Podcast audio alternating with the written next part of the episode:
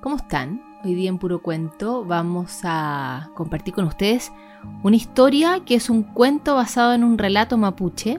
Esta es una edición que desarrolló la editorial Amanuta junto a Marcela Recabarren, ilustrado por Raquel Echenique, que nosotros recibimos gracias a nuestros amigos de Bros Librerías.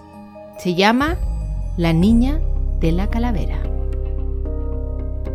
Mayen era una joven mapuche que vivía en el sur de Chile junto a sus hermanos, su papá y su madrastra. La madrastra era mala, pero fingía ser muy buena. La perversa mujer estaba celosa de Mayen, que era la preferida de su papá. La bella Mayen tenía muchos pretendientes y un buen día uno de ellos le pidió que se casara con él. La madrastra se puso aún más envidiosa cuando supo que el apuesto novio de la joven era hijo de un lonco, el líder de un grupo de familias mapuche. Voy a impedir el matrimonio, susurró la malvada mujer mientras espiaba a la pareja. A la mañana siguiente, la madrastra se encaminó hacia la ruca de una machi. Esta era una anciana mujer con poderes mágicos que conocía las plantas medicinales y dirigía las ceremonias del pueblo, pero era una machi malvada. Dime, ¿cómo puedo lograr que Mayen no se case con su novio? le preguntó la madrastra. Déjalo en mis manos. Prepararé una poción que los separará, respondió la machi. La machi entró a su ruca donde guardaba algunos huesos de un guerrero y los molió hasta convertirlos en astillas, luego mezcló esto con raíces, pasto, veneno de alacrán, sapos y arañas. Mi poción será terrible, je, je, je, exclamaba mientras revolvía los ingredientes en una olla de greda. Una vez que la poción mágica estuvo lista, la madrastra la guardó en una vasija de greda y se fue directamente a ver a Mayen. Ven, querida niña, deja que te ponga unas cremas especiales para que te veas linda en tu matrimonio, le dijo la madrastra fingiendo una voz cariñosa. Está bien, muchas gracias, respondió la inocente novia sin que la joven sospechara nada malo. La madrastra le cubrió la cara con la terrible poción. Esa noche, Mayen se acostó feliz en su ruca. Como era tradición entre los mapuches, su novio entraría a raptarla en la oscuridad, se la llevaría al bosque y así quedarían casados. Pero cuando llegó a buscarla, el novio dio un grito de horror. El rostro de Mayen se había convertido en una calavera. Era puro hueso blanco, horrible. El joven huyó espantado. Desconsolada, Mayen se puso a llorar sin saber qué hacer. Lloró y lloró hasta que se le ocurrió pedirle ayuda a una machi de buen corazón.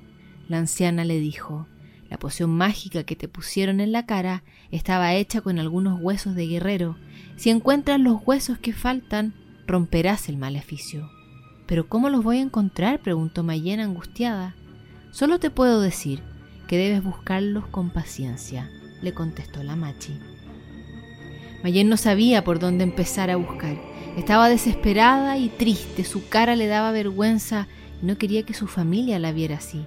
Por eso se fue a vivir a las profundidades de un bosque de araucarias. Allí podía alimentarse de piñones y hongos sin que nadie la viera.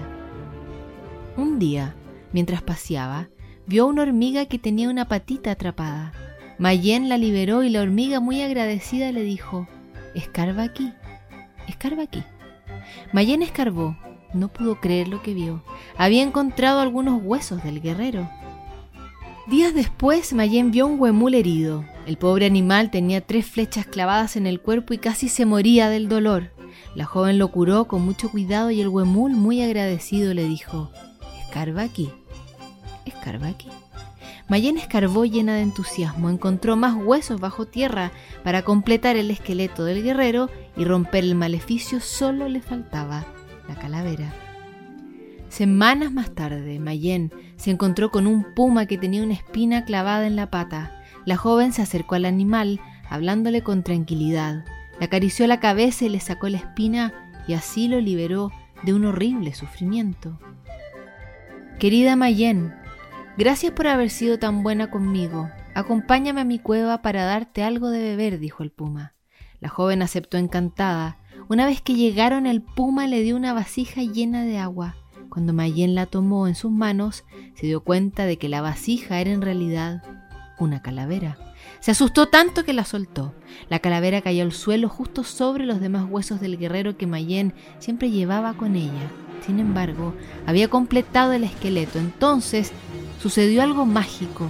El montoncito de huesos comenzó a transformarse en un apuesto joven. Al ver a este guerrero tan hermoso, Mayen se avergonzó de su cara y se la cubrió con las manos, pero al tocarse se dio cuenta de que había recuperado su lindo rostro. Por fin, el maleficio estaba roto. El guerrero acompañó a Mayen de vuelta a su casa y no quiso separarse más de ella. Al poco tiempo se casaron y vivieron felices para siempre.